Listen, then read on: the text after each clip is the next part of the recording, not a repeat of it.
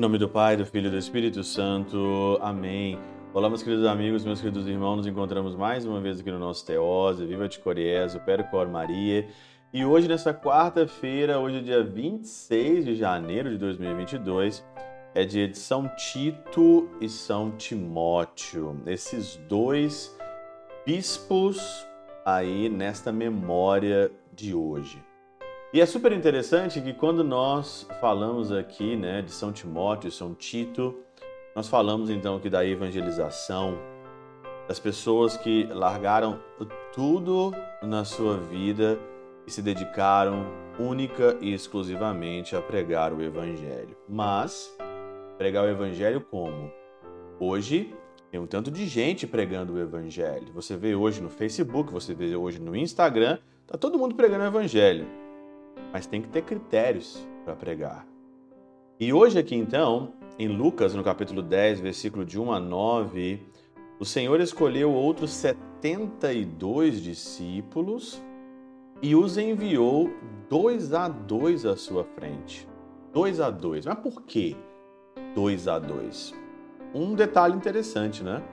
E aqui então, na Catena Áurea, né, de São Lucas, São Tomás de Aquino cita são Gregório Magno, e diz o seguinte: O Senhor os mandou dois a dois para pregar, porque dois são os mandamentos da caridade, o amor a Deus e o amor ao próximo. Olha que comparação maravilhosa de São Gregório Magno. Dois a dois, porque dois são os mandamentos, o amor de Deus e o amor ao próximo. E porque não pode haver caridade entre menos do que dois. Não pode haver caridade menos do que dois. Então, para haver a caridade, para ter a caridade, para produzir a caridade, no mínimo precisamos de dois. Com isso, o Senhor nos ensina silenciosamente que quem não tem caridade para com o próximo não deve de modo algum se encarregar do ofício da pregação. Quem não tem caridade com o próximo não pode pregar. Quem não tem uma caridade, quem não tem autoridade de caritativa, vamos dizer assim, não pode pregar de jeito nenhum. E aí então, quem não segue o evangelho, quem não tem uma autoridade do evangelho também não pode, não pode pregar. Você vê hoje toda a comunidade evangélica que levanta a bandeira da pregação, essa sola escritura, né?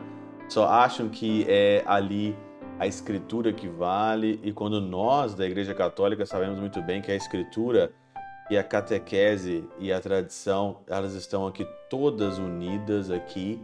Como é que alguém tem coragem, meu Deus do céu, de pregar? Como é que alguém tem coragem de pregar e não reconhecer as fontes de toda a pregação?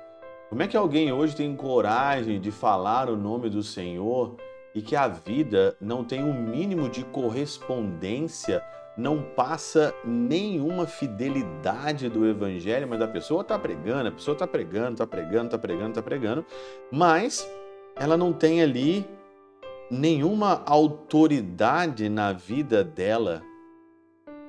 Como é que então alguém tem a coragem de falar o nome do Senhor? Por isso, que o Senhor cita em outra parte do Evangelho, muitos virão dizer, eu sou, né?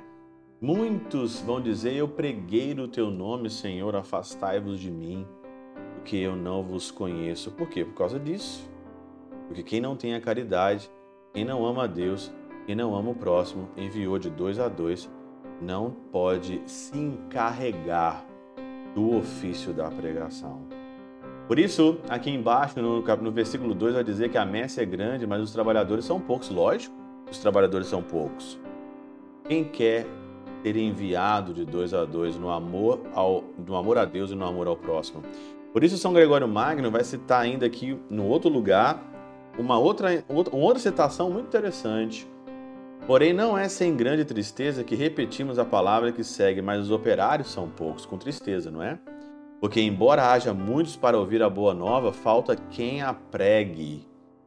Eis que o mundo está cheio de sacerdotes, Entretanto, na messe de Deus há poucos operários, porque ainda tenhamos aceitado o cargo sacerdotal, não cumprimos ainda os deveres do cargo. É para nós, padres.